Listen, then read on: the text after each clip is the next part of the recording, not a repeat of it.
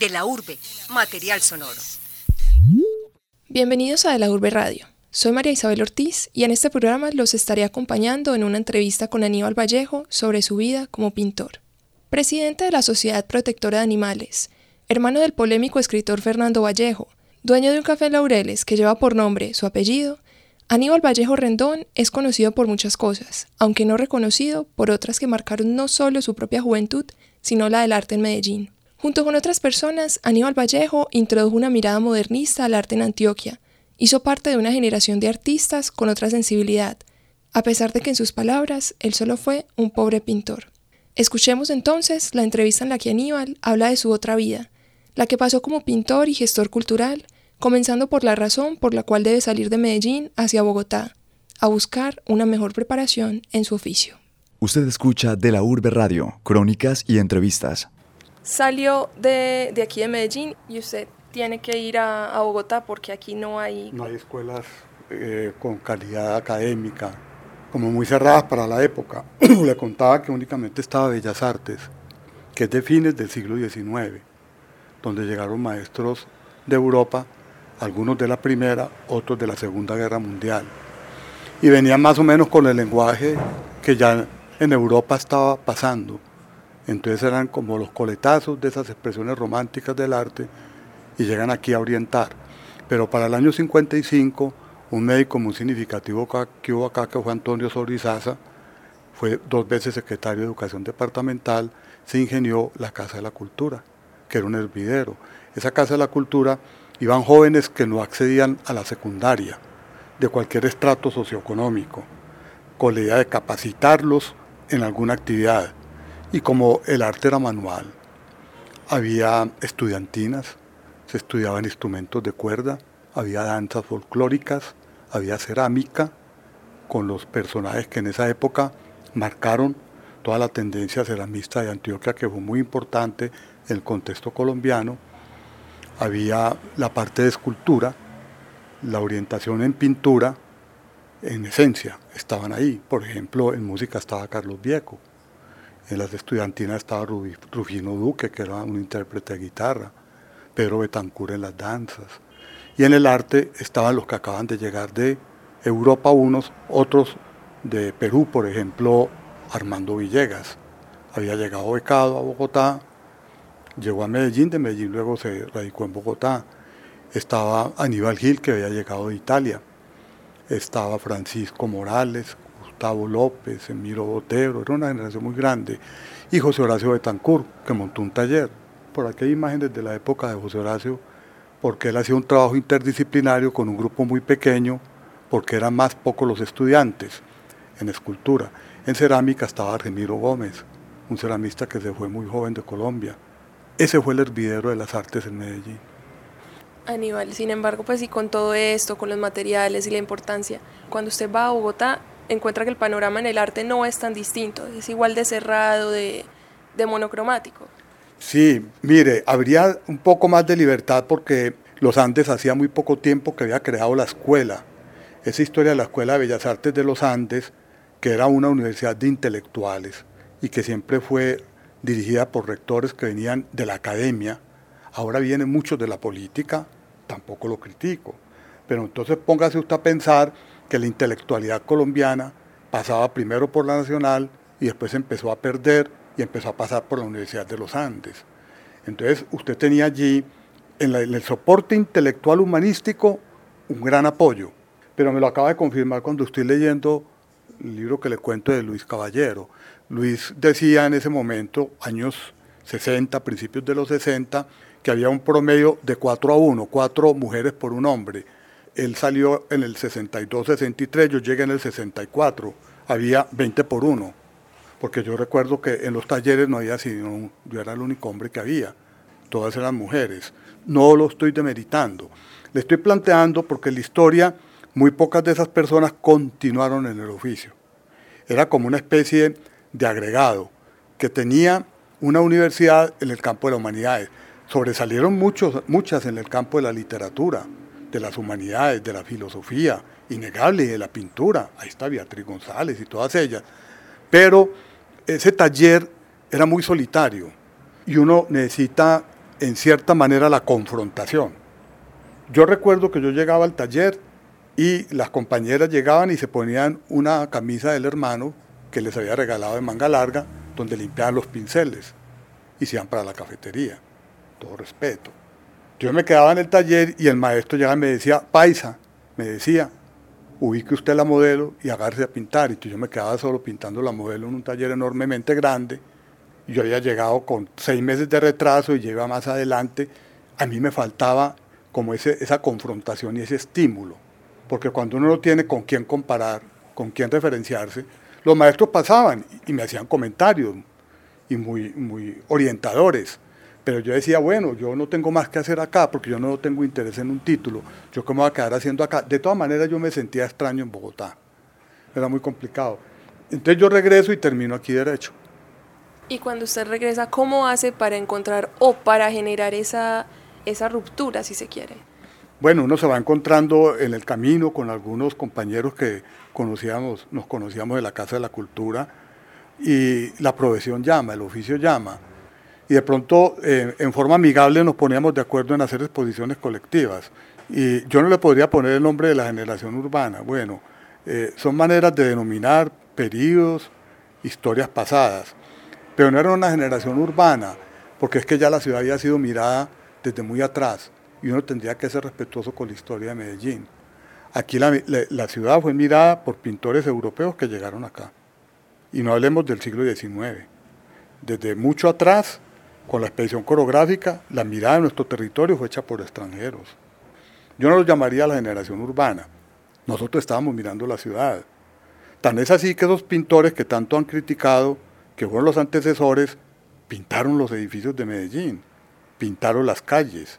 Usted ve a Eladio Vélez, que regresa de Italia, estamos desde 1935-1936, que era una hazaña ir a Europa, y regresa a hacer acuarelas que son las que se conservan acá y óleos con un colorido que recuerda mucho la obra que se estaba haciendo en Europa en esa época, pero son de temas urbanos.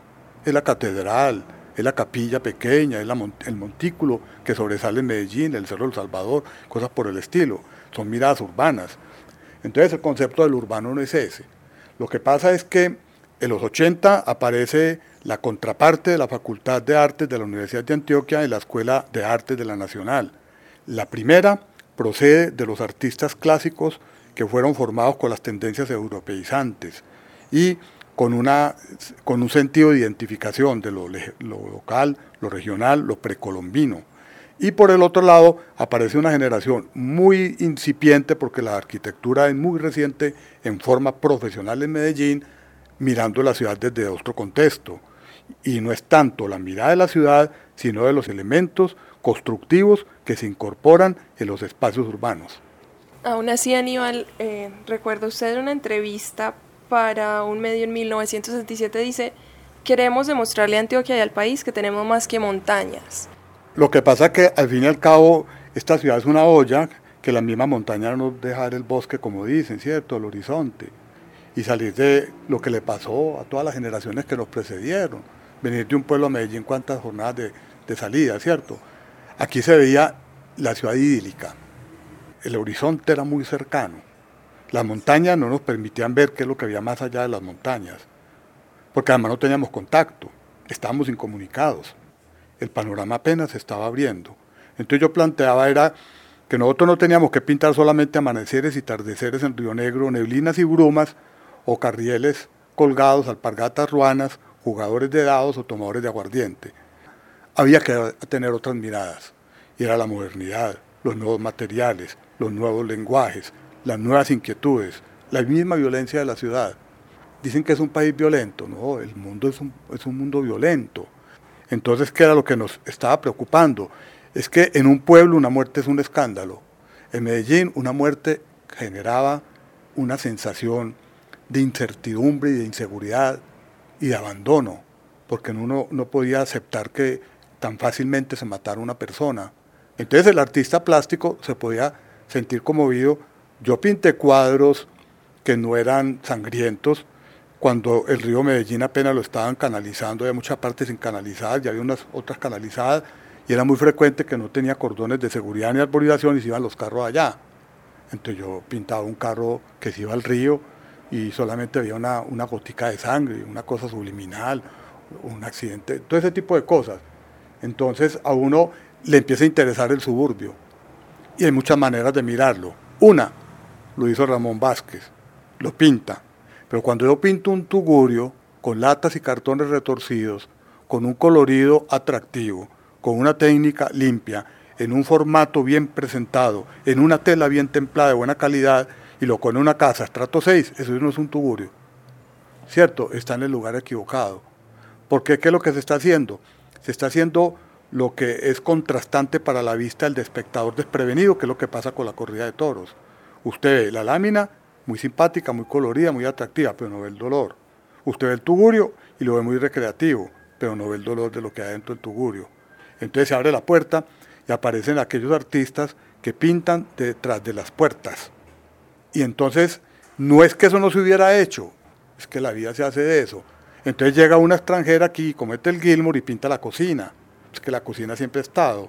Simplemente que no le estábamos dando mérito ni valor porque la pintura era bucólica. Deja de ser bucólica. En esa época en la que ustedes empiezan a hacer estas exposiciones, abren el panorama hasta un punto en que ya no podemos distinguir cuánto se abre el panorama para los artistas. No, eso fue una, fueron unos escarceos hasta muy temporales porque muchos nos fuimos por otro lado, nos fuimos cambiando. E, ese mundo artístico es muy duro. Ahora ya no es duro nada, porque estamos acostumbrados a tantas cosas, que la vida ha cambiado tanto en tan pocos años, que ahora no hay ninguna cosa que conmueva ni nada pero para la época era muy complicado socialmente, había una marginalidad por un lado, había una dificultad por el otro, porque ah, no es lo único que le faltaba a la familia, tener ahí un disque un artista, entonces un mechudo peludo que no tiene, no tiene nada que hacer, se mantiene en Junín.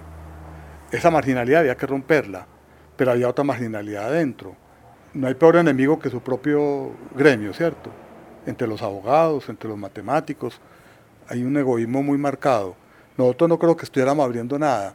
Nosotros estábamos viviendo una ciudad cerrada y creímos que haciendo ese tipo de cosas estábamos diciendo algo.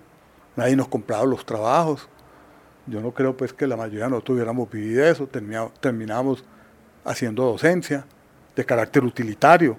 Vea, aprenda a dibujar figura humana que, para que pueda montar esa maqueta que la va a mandar la empresa para el constructor, cómo queda un señor sentado, una muchacha de pie y la piscina y todas esas cosas que ahora la hace uno ahí. Entonces era, ah, es que necesito una etiqueta para Respi, para Frugo, Frugal o para cualquier cosa, pinto un limoncito que vea bien. Eso es lo que se hacía, era una, un arte de venderlo, de venderlo. Lo que nosotros hacíamos no, era las inquietudes que teníamos. Muchos desaparecieron, o tempranamente. Ahora, lo más triste es que uno ve, por ejemplo, que se hacen homenajes tardíos. ¿Para qué? Hay un homenaje ahora a, a este muchacho Bernal, Adolfo Bernal, que murió muy joven. ¿Para qué? En su época casi no lo entendían Adolfo Bernal era intelectualmente inquieto, trataba de hacer poesía, o, el famoso caleño, que siguen reviviendo su trabajo, pero antes le dan la patada y lo, llevan al suicidio, ¿cierto? Y entonces eran obras que no se entendían en su momento. Era otra mirada la que nosotros teníamos. No, uno cumple como una época sin ninguna pretensión. debe ser lo que le pasa a un abogado que pronto hace una buena defensa de un mal cliente y eso pasa un poquitico de los anales del derecho, pero ahí no pasa para el otro lado. A nadie le va a interesar eso. Aníbal, eh, precisamente hemos estado ya como tocando un poquito ese tema de esa otra etapa de suya en el arte, que es más de, gestor, de profesor, de, fundador de galerías, de la, de la Facultad de Artes en la Universidad de Antioquia.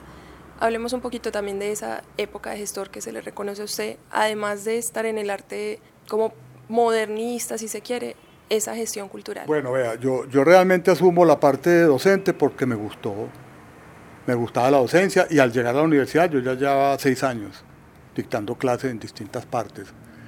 Y, yo sí tenía una posición como muy liberal en eso, porque yo pensaba que no podíamos estar encerrados en, en un espacio, a pesar de que arquitectónicamente era agradable, porque la universidad la acaban de abrir hacía dos años, la ciudadela universitaria, y los espacios eran gratificantes pero no había, no había panorama. Porque empezando con que las maestrías tenían poco estudiante y la otra no tenía, la única que tenía titularidad era la licenciatura en arte y la detestaban. La gente decía, no, maestro, entonces lo miraban de reojo. yo era el asesor de toda la parte de licenciatura porque nadie más se le medía eso. Entonces yo tenía una concepción de que ese estudiante había que enseñarle a ver. Primero yo ponía ejercicios y luego les ponía a trabajar la mente. Listo, ahora cada uno va a hacer una interpretación de tal cosa. No, no me sale, no me sale. Guarden todo, vámonos para el cerro de Moravia. Me lo lleva para Moravia. ¿Y qué está haciendo Aníbal con los tipos allá, los estudiantes de Moravia, con ese olor tan fétido? Digo, conozcan la ciudad. Y nos vamos para el Jardín Botánico. Y la otra semana nos vamos para el Pedronel Gómez. Y la otra para tal lado. Es decir, si uno escribe es porque tiene algo que contar. Si uno hace poesía es porque tiene algo que decir. Y si uno pinta porque algo tiene que lo marcó. Estos muchachos no estaban marcados por nada. Entonces eso me parecía muy importante. Yo cogí la docencia como un modo de vida. Eso me fue alejando a mí del trabajo creativo. Porque cuando nosotros, mi generación, entramos a la Universidad de Antioquia, el trabajo era de 8 a 12, 2 a 6. Nosotros dictamos, eran clases de dos horas. De 8 a 10 una, descanso un tinto, de 10 a 12 otra. Íbamos a almorzar a la casa porque Medellín era muy chiquito y volvíamos hasta las 6. De las 6 de la tarde en adelante hasta las 9 de la noche tenía un sobresueldo. Entonces ningún profesor quería soltarlo porque se cuadraba el sueldo. Y le quedaba la mañana para trabajar en su taller. Entonces es absorbente. Es un ritmo que uno no lo aguanta. Y una cosa va llegando a la otra. Entonces ya luego me va a hacer la parte de especialización de museografía, la parte de restauración. Llegó al museo, llegó a los cargos administrativos, monté la galería de arte. La galería de arte me abrió otro paisaje que yo ya tenía con la estadía en Bogotá, conocía a los mayores de los artistas, entonces fui a Manizales, fui a Barranquilla, iba a Cali, iba a Bogotá, traía obra.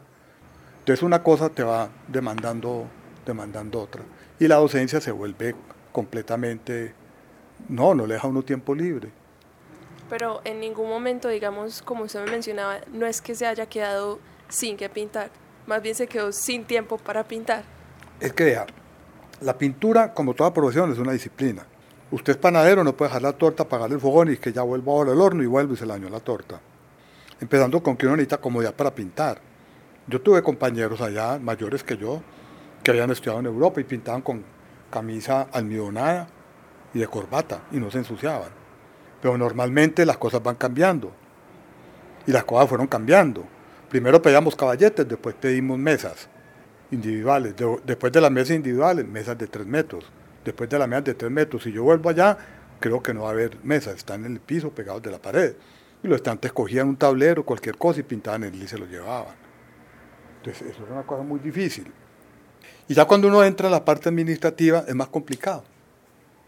¿Cuántos comités? Comité de currículo, comité de carrera, comité académico, consejo académico, publicaciones, enlace con la universidad, eh, eh, reunión de, decanos, de vicedecanos.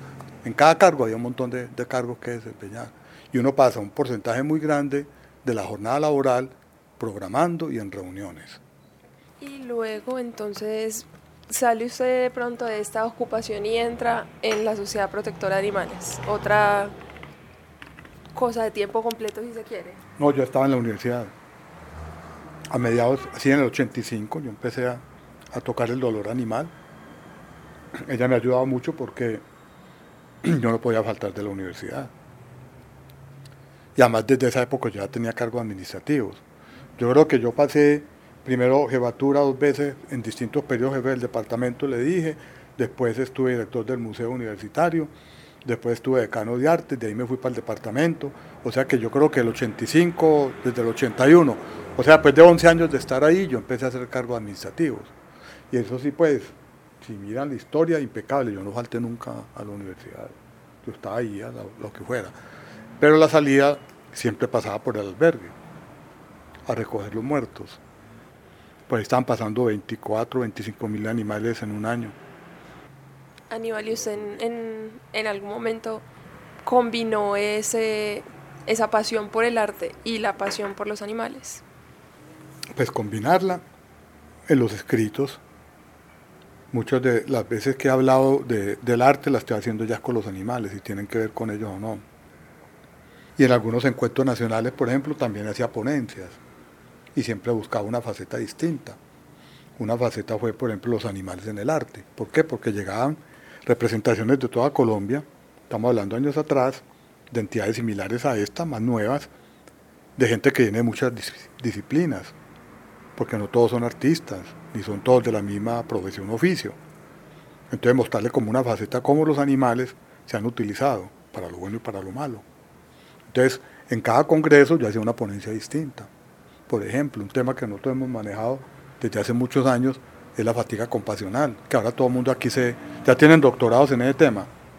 Eso es muy duro porque nosotros lo cargamos en los hombros. Es, es la, el apoyo y la solidaridad, sobre todo con mujeres que generalmente son de edad avanzada y solitarias, que han cargado su vida llenas de animales. Y completamente hostigadas de la sociedad, muchas de ellas ya enfermas y que están en estados de depresión, porque la gente les sigue dejando los animales y ya no son capaces de salir de ellos y sus casas de puertas para adentro están saturadas de animales, conviviendo como animales. Aníbal, ya pues hicimos como un recorrido de esa obra suya o de esa vida suya como pintor, como joven, como modernista, como gestor. Usted ahora no ha dejado de pintar a pesar de que, digamos, el tiempo no es lo que más tiene. Todos los años empezaba a hacer una diario un dibujo, cualquier cosa, y a los pocos meses lo dejo, porque tengo muchas cosas en la cabeza. Y tengo como mucha, tengo conciencia de que no vale la pena, no vale la pena. Porque la etapa productiva, pues uno puede hacer cosas todavía, pero ¿para qué? Eso es como para, para la satisfacción personal, para el ego, para la idolatría, yo no sé. A mí no me parece que sea como... Yo creo que hay necesidades que la vida le va agotando uno en la vida. Y entre más años pasan, menos cosas necesita uno. Entonces uno no está detrás de ningún reconocimiento, ningún aplauso. Entonces a uno eso me tiene sin cuidado. Y para guardarla aquí, si quieren que haga un recorrido, aquí no es donde guardar ya cuadros. Tengo la casa de dos hijas llenas, la finca de la familia, el garaje donde está el café, aquí están enrollados por todas partes.